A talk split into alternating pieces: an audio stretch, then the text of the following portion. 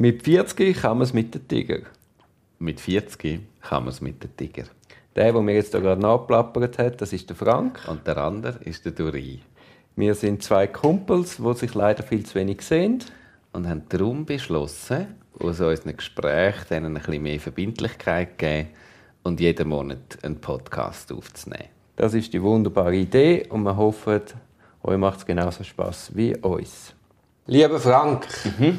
Wir haben ja letztes Mal über das Denken im Futur 2 geredet. Ja, genau. Du in der, also, inwiefern ist man Dirigent von seinem eigenen Leben und wie sehr schaut man, wenn man jetzt aus einer imaginären Zukunft auf uns schaut, wie beurteilt man seine Situation? Ja. Hast du die Frage auch? Weil ich bin letztes Mal erstaunt dass ich dachte, ich, ich renne da mit dieser Frage bei dir offene Tür ein. Ja, also in, in, gewissen, eben in gewissen Bereichen würde ich sagen ja und in anderen so ab und an. Also haben, für mich ist es auch so, wer will ich gewesen sein, wenn man es zu gross denkt, im Sinne von, was habe ich hinterlassen. Ich habe, Nein, ich habe so meine Frage, so habe ich die Frage ja, ja. Sekunde gemeint. Ja, ja, aber es ist ja schon so, oder, oder wie, wie meinst du es dann? Kannst du es noch ein bisschen beschreiben, wie das du für dich meinst, wenn du sagst, wer möchte ich gewesen sein? Also wie soll mein Leben gewesen sein? Ja. Es geht um das persönliche Wohlbefinden. Ja, wie und soll... Nicht, dass du da der grosse Hirsch bist. Ja, also nicht, nicht wie eine Sicht von außen sozusagen, sondern wie hast du dich gefühlt in deinem Leben? Ich meine, wenn du von außen auf Elvis Presley schaust, hast du das Gefühl, ah, wow, ja. der, der hat es erreicht, oder? Ja. Aber wenn du eine Biografie liest, und nicht, dass die jemals gelesen hätte, aber dann ist wahrscheinlich ein tief trauriger, einsamer Mensch ja. mit ja. vielen Problemen, abgeschottet von einem wirklichen Leben. Also nein, es geht mir wirklich um, um sich selber ja. und nicht um irgendeine Karriere. Also dort habe ich natürlich die Frage schon auch, so im Sinn von, wo, wo das ist aber dann recht es ist dann wieder recht nah am Alltag. Also es ist dann gar nicht so, ja, ja, logisch. sondern wirklich so, wie, ja. wie geht es mir da drin. Und dort habe ich immer wieder, ähm, was glaub, bei mir aufkommt, ist, dass ich so merke, dass so das Kleine ist bei mir viel, viel wichtiger für das Wohlbefinden als so das Abstrakte und das Grosse. Manchmal vermisse ich das auch ein bisschen. Ich finde noch Leute noch so geil, die so ein bisschen in, in grossen Bögen denken und handeln. Und, äh, aber das schließt sich ja nicht aus. Es schließt sich nicht vollkommen aus, aber es ist wie so, äh, ich, ich habe auch gesagt, was mich wirklich bewegt, sind so die Sachen, die ich so mit meinen Armen kann erreichen kann. So, also Sachen, die in meiner unmittelbaren Nähe sind. Und alles, was bisschen weiter weg ist, geht so über das Hirn und über eine Abstraktionsebene und ist aber wahrscheinlich nicht das, wo am Ende von meinem Leben werde ich nicht denken, krass, dort habe ich ja mal irgendwie etwas gehört, das weiter weg ist von mir und das hat mich so beeinflusst und ist jetzt mein letzter Gedanke in meinem Leben. Sondern es wird das sein, wo die Menschen, die näher sind an mir, ähm, und dort ist wie dann automatisch die Frage, mit welchen Leuten will ich mich dann umgehen. Welche Leute sollen in, in meiner unmittelbaren Nähe sein, welche tun mir gut. Und das ist ja noch lustig. Aber das, ja, das wollte ich gerade sagen. Wenn du irgendwie sagen wir, Karriere machst und wirst jetzt der größte Schauspieler auf dem Planet, das führt ja dann, also zwangsläufig führt ja dann Karriere zu den Begegnungen. Ja. Das ist ja dann nicht gewünscht sondern das Ensemble es werden einfach immer, immer, immer mehr Stars zusammenkommen. Ja. So stelle ich es mir zumindest vor. Und es ist vor allem nicht, vielleicht ganz am Ende kannst du das schon beeinflussen, wobei du natürlich dann auch wieder Stars zu dir anziehst. Ja, also das ist schon noch interessant. Findet, es findet natürlich auch eine Vereinsamung statt. Also wenn du, ich kann mir jetzt vorstellen, ein Trump, das habe ich irgendwo gelesen, also der hat ja Widerspruch nicht mehr zugelassen. Oder ein Erdogan in seinem Narzissmus. Und dann ist er natürlich nur noch umgeben von Leuten, die ihm nur noch spiegeln, er ist der Größte und durch das koppelst du dich komplett ab von ja. der Wirklichkeit von anderen Menschen. Und das ist ja auch nicht etwas, wo, wo ich annehme, dass du das anstrebst. Nein, nein, überhaupt nicht. Also das, das ist auch noch das Coole am Theater, dass du immer wieder mit Leuten, also auch mit Publikum ja zusammen triffst, wo jetzt nicht in erster Linie sozusagen, wo du dich gerade würdest du kennst die nicht, es gibt vielleicht nicht Verlinkungen gerade zu deinem Leben. Natürlich gibt es immer ein paar Verlinkungen. Aber du bist wie mit denen zusammen etwas am machen und da passiert extrem viel, wo einem, wo einem bleibt. Also ich finde, das Theater ist brutal lebendig. Gleichzeitig ist das auch das Anstrengende am Theater. Also, weil die Menschen live da im Saal und ich zu ihnen hergehen kann und sie zu mir kommen können, potenziell zumindest, ähm, oder Nachvorstellungen auf einem zukommen und so, ähm, das ist wirklich, also ich merke, wenn ich so ein paar Tage nacheinander so geschafft habe, dann habe ich ein extremes Bedürfnis, um gerade gar niemanden in meiner Nähe zu haben. Weil auch nicht die Leute, die ich sonst sehr gerne in meiner Nähe habe. Wieso? Weil es ist dann so, das ist so bewegend. Ich tue das, äh, ich tue das immer so schildern. Es ist so wie, ich fühle mich dann so wie zerstückelt, wie so ein Puzzle, das auseinandergefallen ist. Und dann brauchst du einmal die Ruhephase. Es braucht ja dann nicht viel, ein paar Stunden, wo du dich wieder wie kannst zusammensetzen. Ja. Ich sitze dann in der Sauna oder einfach so etwas, wo ja. du zu dir selber zurückfindest. Und ich finde es lustig, wie das schwierig ist, den Leuten zu vermitteln. Hast du das auch?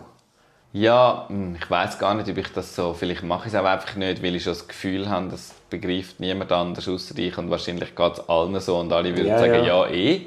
Das ist doch gut, sag doch jetzt ein bisschen allein für dich und komm dann wieder ja, im Stück wieder zurück, sozusagen. Ähm, und man hat aber so ein schlechtes Gefühl und denkt, man kann doch jetzt nicht, es wäre doch jetzt gesellschaftlich angesehen, dass ich da jetzt auch noch dabei bin. Und darum sage ich, wieso... Ähm, das ist vielleicht das Problem jetzt auch mehr im beruflichen Kontext. Und die Leute kommen natürlich mit einem Problem zu mir und wollen ja Hilfe. Und das ist ja für sie derart existenziell. Und die wollen natürlich die Hilfe sofort. Und wenn ja. natürlich dann der Anwalt sagt, hey, Entschuldigung, heute Nachmittag kann ich nicht, ich brauche zwei Stunden im Museum, weil ich bin zerstückelt und muss mich zuerst wieder finden, weil sonst kann ich dir gar nicht richtig helfen. Dann denken sie, was ist das für ein verschrobener... Gut, aber der Vorteil ist, dass du als Anwalt einfach kannst sagen, ich habe heute Nachmittag Termine, ich kann nicht. Ja, aber ich hatte zum Beispiel gestern die Sache, gehabt, dass jemand gedrängt hat und gefunden hat, ähm, will mit mir zu Nacht essen. Ja. Und dann habe ich einfach sagen, nein, das liegt jetzt nicht auch noch drin, weil ich habe so einen langen Tag und irgendwann brauche ich einfach Zeit für mich. Ja. Und ich kann nicht auch noch mein Privatleben am Geschäft opfern. Irgendwo hat es einfach seine Grenzen. Ja. Und das ist nicht, nicht böse gegen die Person. Ich würde vielleicht, wenn es nicht ein Kunde wäre, auch sicher essen, aber es ist ja automatisch, das Geschäft sitzt dann immer mit am Tisch. Ja, ja klar. Aber ich glaube nicht, dass das wirklich verstanden Es ist akzeptiert worden, weil es nicht anders geht. Aber ich glaube nicht, dass das wirklich ja. weißt, hätte können nachvollzogen werden ja. ja, ja. Ja, das gibt schon so Situationen, aber das ist dann einfach auch so. Also, ja, ja, nein. Das, das, äh, da gibt es dann schon es gibt dann schon eine gewisse, ich glaube, dort wir sind wir ja jetzt beide schon 40 gewesen, haben wir irgendwann schon gemerkt, dass es einen Moment gibt, wo es wichtig genug ist. Ja, wir haben ja auch mal Challenge gehabt, Nein zu sagen. Stimmt. Früher haben wir immer Challenges gemacht. Uh, schön gewesen. ja, ja, Nein sagen. Aber wenn du vorher jetzt von, von deinen Auftritten redest, die auch zu viel werden Ich habe jetzt gesehen, glaube auf LinkedIn, du hast einen Anlass über Auftrittskompetenz. Ja. Als Coach. Ja. Also so als Trainer, so ein Seminar, so ein Tagesseminar. Ja. Was kommen denn da für Leute?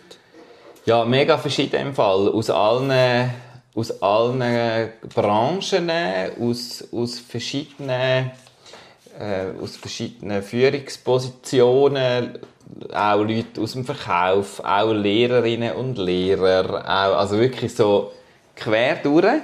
Und was ist denn das Ziel?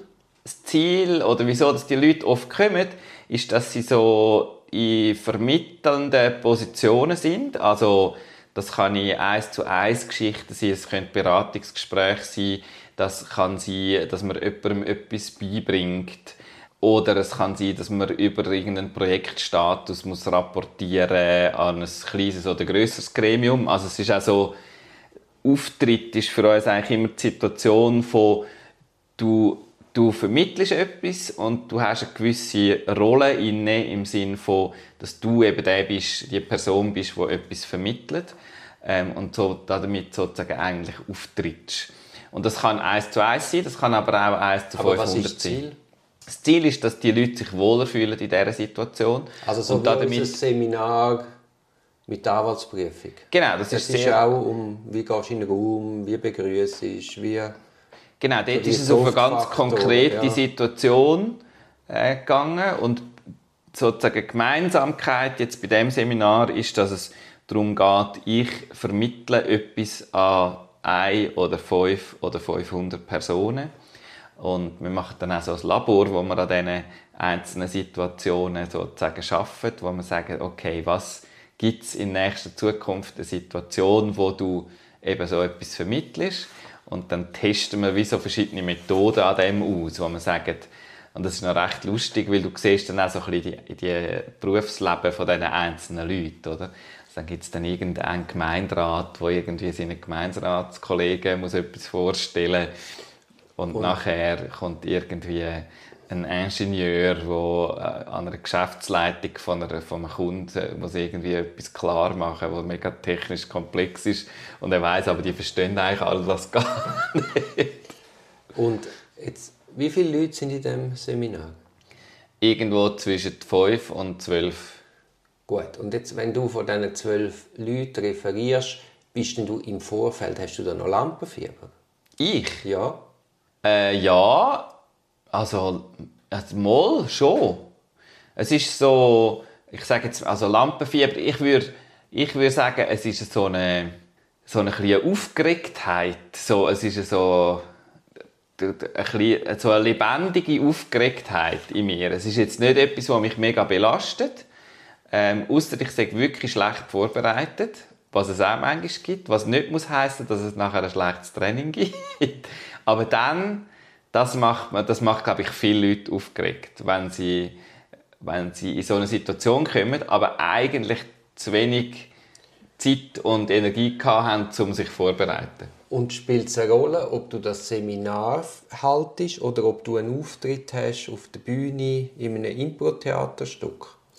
Ja, mega. Aber es hat, glaube ich, damit zu tun, dass Impro-Theater, also da gibt es schon auch Sachen, die mich, die wir natürlich können vorbereiten können und die tue ich auch sehr gern und, und Ich meine mit der Nervosität. ja, also die Nervosität ist bei mir eigentlich meistens, wenn es losgeht, ist sie weg.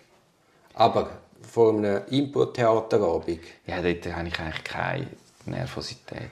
Und- Weil ich weiß ja, dass also das ist alles, ich habe letztens zu jemandem gesagt, es ist ja das Bewusstsein, dass in dem Moment, wo ich auf der Bühne bin und ich bin letzte vor, äh, vor 250 Leut- Leuten von einem grossen Konzern auf der Bühne gestanden und das hat mir im Vorfeld auch so ein bisschen Bauchweh gemacht. Und als ich dann dort bin und diesen Leuten in die Augen schaue, dann habe ich wieder das Ding mit der Armlänge, wo ich denke, die sind jetzt alle da. Dann schaue ich die Leute an und denke, niemand will, dass das, was jetzt passiert, schlecht wird. Ich will es nicht, sie wollen es auch nicht. Wieso sollte es dann so kommen? Also so, und dann sehe ich die Leute und denke, es, ist doch, es geht uns allen gut. Es kann eigentlich gar nichts passieren. Und, und das gibt mir ja, das gibt, glaube ich, die Ruhe, die dann automatisch dazu führt, dass etwas gut wird. sind wir wieder bei deinen Glaubenssätzen. Ja? Also das ist im Fall eine Methode, die ich Nein, ganz Fall. bewusst gelernt ja, ja, habe. ja, ja, Das hat mir mal jemand Ich gesagt. habe Er hat es nicht abwertend gemeint. Schau die Menschen an, wenn du rauskommst, oder? Also wenn du vor 250 Leuten denkst, wow, die sind alle irgendwie wichtig und so, und dann schaust du die Leute an und dann denkst du, ja, schau mal, der gleicht ein bisschen am Duri. Dann denkst du, der hat dann ein lustiges Hemd an, wieso hat der so einen Tag? Also wieso, du merkst, es sind alles ganz normale Menschen und niemand will dir böse. Genau. Und es ist eben nicht meinen, man muss perfekt sein dort oben. Ja, Weil Perfektion macht ja im Gegenteil aggressiv. Also, oder? Ein? Verhaspler. Nein, jeder. ist das so? Wenn jemand perfekt ist, Ja. dann... Ja, ja, es macht nicht per se sympathisch. Also du willst, du willst es Gegenüber, wo du spürst. Ja. Und nicht allglatt in Nummern, die abgespult werden. Übrigens ein mega schönes Beispiel gerade an dieser Veranstaltung ist die, HR, die neue HR-Chefin, die die meisten noch nie live gesehen haben, ist rausgekommen und hat angefangen zu präsentieren und es hat immer ein deutsches und ein französisches Slide gegeben.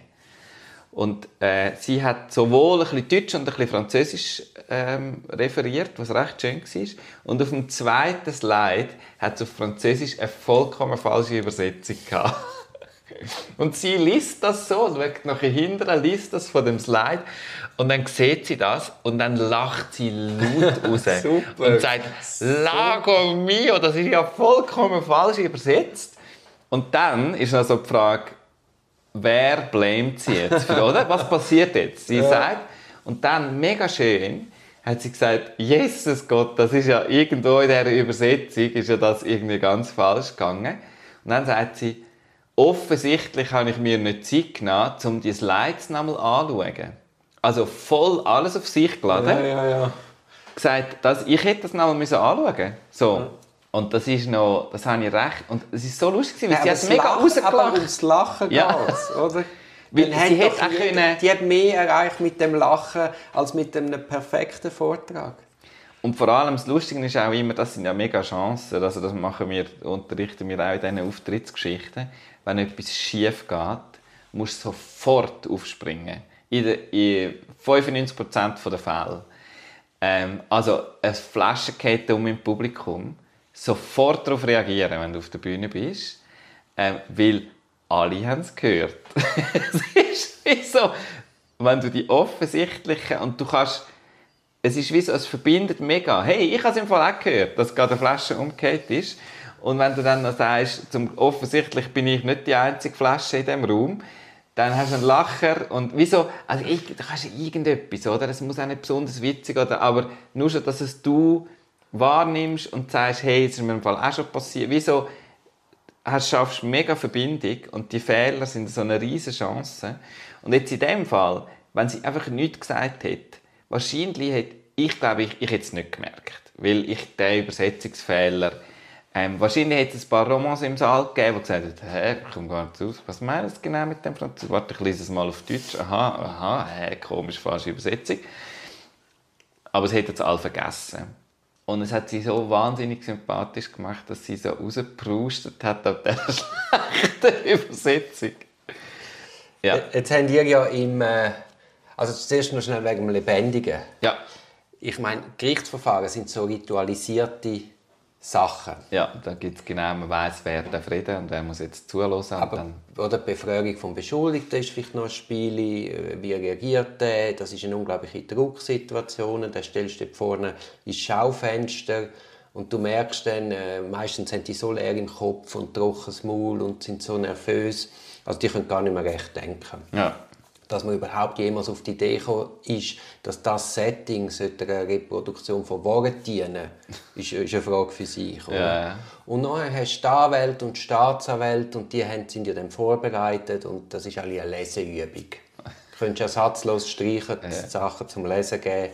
Und es gibt ganz wenige, die eben dann fähig sind, spontan zu referieren, darauf aufzunehmen, das, was du sagst, oder? Ich bin die einzige Flasche im Saal ja. da gibt's relativ, also da, da, da ist auch die Auftrittskompetenz nicht so weit her. ja. Und das ist ja eigentlich noch speziell, dass das so ritualisiert ist.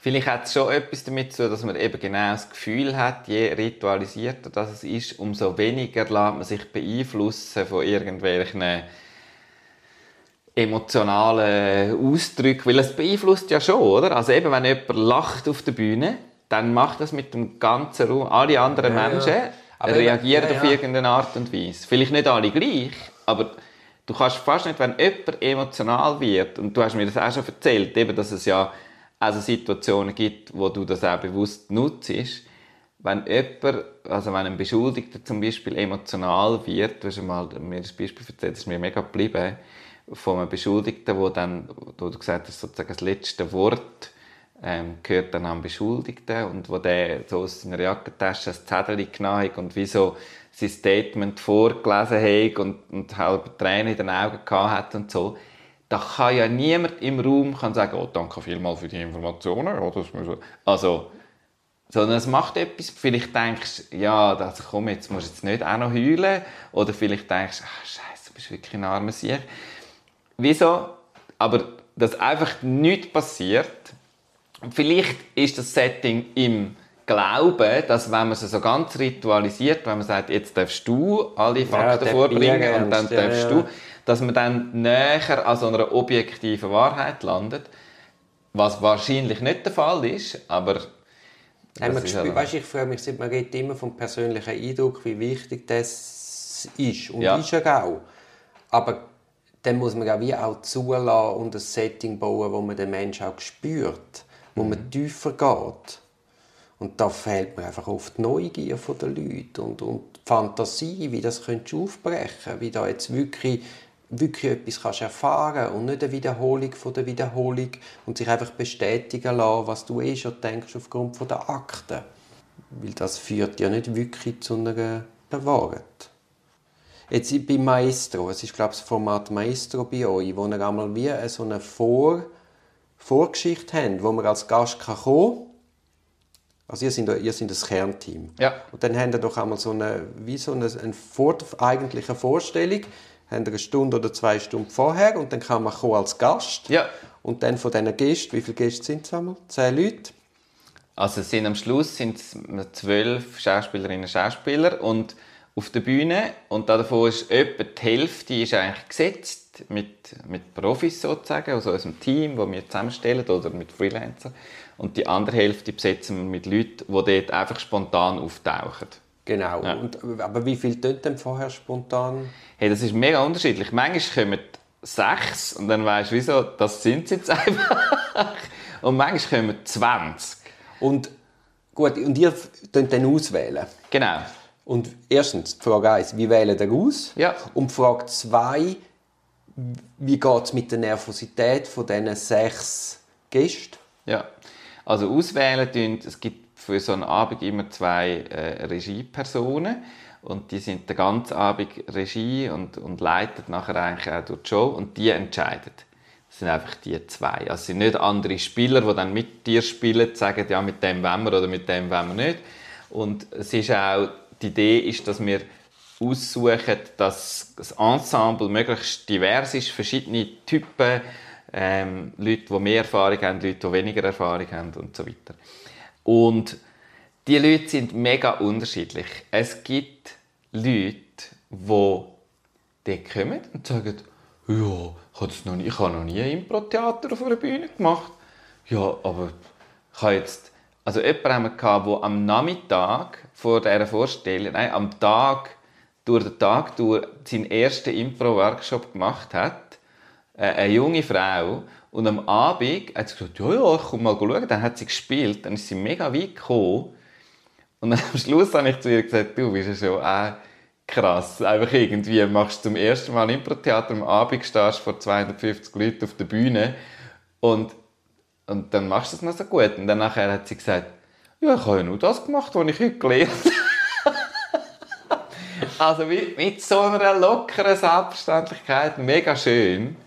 Und dann gibt es Leute, die natürlich in dem Moment, wo sie wissen, Jesus Gott, ich gehe auf die Bühne, total irgendwie, wo du ihnen gerade ansiehst, sie sind, sie sind, und die versuchen wir wie als Ensemble dann eben so ein bisschen zu stützen, wie so zu sagen, hey, wir kommen mit dir mit in jede Szene und dann, wenn wir abstürzen, stürzen wir alle miteinander ab, so, also, es ist alles gut und das hilft dann schon. Hast du irgendeinen Fallschirm, ja. Ja, Ja, ja, und wenn es wahrscheinlich losgeht, hast du gar nicht mehr so viel Zeit zum Nachdenken. Bin ich jetzt nervös oder nicht? ja. Wann ist denn der richtige Zeitpunkt, um an, an Lampenfieber zu arbeiten? Also, was meinst du, wann ist der richtige Zeitpunkt? Wenn, Ja, prophylaktisch generell. Meditieren, sich in das vertiefen, sich selber sehen, ein bisschen ein Mentaltraining. Oder äh, gerade zwei Stunden vor der Vorstellung oder erst am Abend vor der Vorstellung selber. Also ich finde ich find unmittelbar vor Vorstellungen finde ich, das ist ein mega spannender Moment. Also so die letzten zwei Stunden, wo ganz viele Sachen reinspielen. Was mache ich dann noch? Ist ich dann noch etwas? Was ist ich dann noch? Ähm, will ich mit, all, mit möglichst vielen Leuten, die ich dann auf der Bühne sind, ganz nah sein? Oder will ich gerne allein noch einmal ums Haus laufen? Oder äh, also was, ich glaube, das hat einen mega hohen Einfluss. Wie komme ich in den, in den Modus, wo, wo ich will für mich auf der Bühne nachher, wo ich mich wohlfühle. Und dort kannst du unmittelbar vorher, glaube ich, mega viel machen. Und das Rundherum, glaube ich, ist, wenn du es ein bisschen weiter wegnimmst, ist, glaube ich, dann wichtig, wenn es dich längerfristig belastet. Also wenn du vor so einer Auftrittssituation, sag jetzt das irgendwie geschäftlich oder eben im Theater oder sonst irgendwo, wenn du Tage vorher schon nicht mehr gut schlafst, nicht mehr, das gibt ja dann auch, das ist ja dann in dem Sinn für mich nicht Lampenfieber, weil die Lampen ist ja noch lange noch nicht an, sondern das ist dann wirklich so, sind so belastende Faktoren vorher. Und, und also es ist ja noch lustig, ich träume regelmäßig, dass ich in einem Regietheater spiele, also in einem Texttheater und hinter der Bühne bin und ich weiß, ich habe eine Rolle in dem Stück und es läuft vorne auf der Bühne ist irgendetwas. Es ist schon mitten im Stück und ich habe aber keine Ahnung, wer ich spiele, was für ein Stück und ich weiß, ich glaube, ich bin da, weil ich nächstens auf die Bühne raus muss. also eigentlich ein Impro-Moment, aber einfach ohne den Impro-Teil, weil ich weiß, irgendetwas wird von mir erwartet da draussen. Und das ist so ein Albtraum von mir, wo ich wirklich immer denke, Jesus Gott. Und wie vor allem, wieso weiß ich von nichts? Also wieso habe ich jetzt das alles vergessen? Wir haben ja gerade eben gegen das vergessen, oder in der Nervosität kann man auch nicht mehr so klar denken. Mhm. Haben wir ja in unserem Seminar für die Anwaltsprüfung haben wir ja Checklisten gemacht. Ja. Ja, genau. Also ich glaube, ja, du, du, musst, du musst wie so verschiedene, verschiedene Sachen im Vorfeld machen und eben ein bisschen herausfinden, was, was tut dir unmittelbar vorher gut, was tut dir zwei Tage vorher gut. Und das ist, ist mega viel Erfahrung. Also es ist auch lustig, weil ich kenne ja viele Leute, die in diesem Kontext sind und es gibt sehr verschiedene Wege dorthin, die dann am Schluss dazu führen, dass die auf eine entspannte Art können, also man eigentlich Druck, in so einem Druckmoment bestehen und sich wohlfühlen und damit auch dem Publikum vermittelt, dass es nichts Schlimmes ist.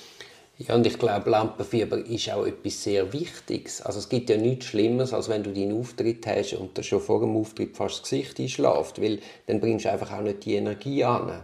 Ich habe ein Interview gelesen mit Arno Del Curto, wo er sagt, er hat einfach die Energie nicht mehr in die Kabine gebracht weil er derart ausgelaugt ist und selber das nicht einmal gemerkt, weil das hast du ja auch im Burnout. Du bist ja dann so zerzettelt und hast das Gefühl, du machst dauernd etwas, aber du kommst einfach nicht mehr weiter und ja. äh, machst nur noch Chaos.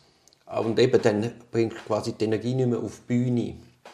Und ich finde das eben eigentlich schlimme Moment. Ich habe das etwa die Gerichtsverhandlungen, wo du dann hast irgendwie ein Plädoyer vom, vom Geschädigten vertreten, da siehst du, es ist 65 Seiten und nach dem dritten Satz weißt oh mein Gott, oh mein Gott. Und dann ja. liest du vielleicht noch schlecht und stackelt und, und dann gehst du fast unter, weil das, du weißt, der liest jetzt dreieinhalb Stunden. Oh nein. Oder vier. Und ja. du musst ja dann gleich einigermaßen aufmerksam bleiben. Ja, ja kannst du dann nicht anfangen, irgendwie die Eingabe für den nächsten Morgen zu schaffen. das wäre auch noch schön. ja, nein, man muss dann so Strategien haben, oder? Wie, wie halte ich das jetzt durch? Weißt du, was müssen wir machen? Ich habe die ultimative Lösung, um all diesen Leuten das beibringen. Du musst ins Publikum Kind setzen, so Kindergärtler. Die sind leider im Gerichtssaal nicht zugelassen. Ja, eben, aber das wäre das Beste. Ich habe bei Kindern, ich habe schon so Kindershows von außen gespielt. Ich mag mich mega genau erinnern. Es war, glaube ich, auf einem Gelände von einem Kindergarten. Gewesen. Und wir haben auf so einem auf sowieso in einem Zirkuswagen sozusagen. Die lassen sich das sicher nicht gefallen. Und die Kinder sind vorne außen gewesen.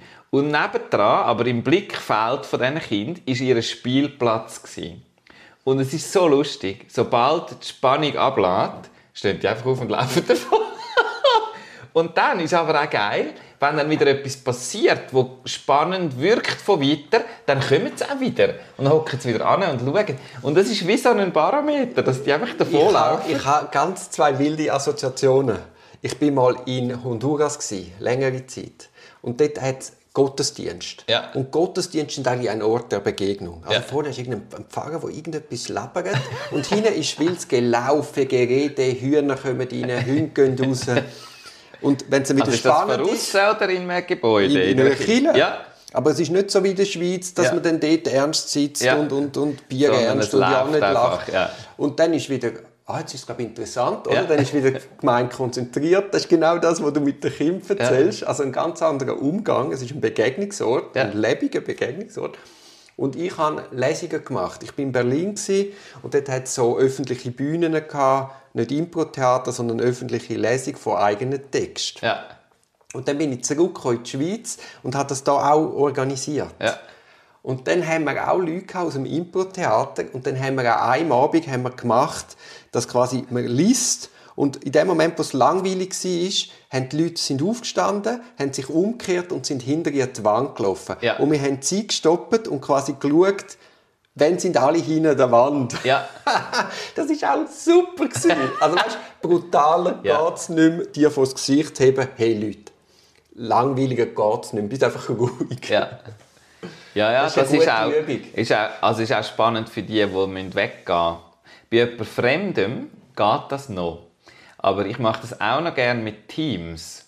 Und dort ist es dann mega krass, wenn ein Teamkollege vorne dran etwas erzählt und du musst ehrlich sein, jetzt bin ich gelangweilt, sozusagen. Äh, auch wenn du das mega spielerisch aufsetzt, aber also zu merken, wie lange sind wir, bleiben wir noch höflich, sozusagen. Ähm, anstatt einmal ein Feedback zu geben, das bringt jetzt nichts mehr. Jetzt, ab jetzt höre ich sowieso nicht mehr zu. Ich schaue zwar noch nicht rein, aber eigentlich bringt die Situation jetzt nichts mehr. Das ist auch die Notwehr von der Gericht. Was? Eben, sie schauen noch nicht rein, Ja. schauen, dass die Augen offen behalten können. Oder dann gibt es Richter, die sich versuchen, es so zu wehren, dass sie quasi in der Vorladung schon zu anschreiben, du darfst dann nur 10 Minuten plädieren. Ja. Was natürlich auch nicht geht. Also weißt du, also irgendwo müssen sie dann schon der Verteidigung oder dem geschädigten Vertreter oder dem Staatsanwalt oberlassen, wie viel er meint, zu dem noch zu sagen zu haben. Ja. Und ein gescheiter Staatsanwalt, äh, Richterin oder Anwältin, die überlegen sich ja auch, hey, wie wirke ich? Jetzt muss ja etwas ankommen dort vorne. Es ist ja. Ja. nicht ein Selbstzweck, dass ich jetzt da 17 Stunden lese. Ja. Oder? Aber Das da gibt hast wahrscheinlich die schon auch die, die einfach den Selbstzweck, dass ich 17 Stunden Ja, du hast ja bei der juristischen Schulung ist die ganze Rhetorik wird nicht mehr gelernt, Ja. was völlig unverständlich ist. Auch in einem Fachanwalt, oder? Du denkst, Fachanwalt, da könntest du ja so Soft Skill lernen, aber auch dort geht es nur um eine Wissensvermittlung. Oder du könntest ja auch Plädoyer zusammen analysieren und sagen, wieso sagt er jetzt das da? Hey, Wäre vielleicht nicht anders gegangen, hätte man, oder? Ja, Weniger das wäre wäre mega spannend. Mehr. Das wären die Sachen für den Fachanwalt und nicht einfach äh, zum siebten Mal Siedlung besprechen. Ja. Und äh, ja, das ist völlig in der juristischen Ausbildung in der Schweiz verloren gegangen. Also in der Antike ist das ja noch ganz anders. Ja.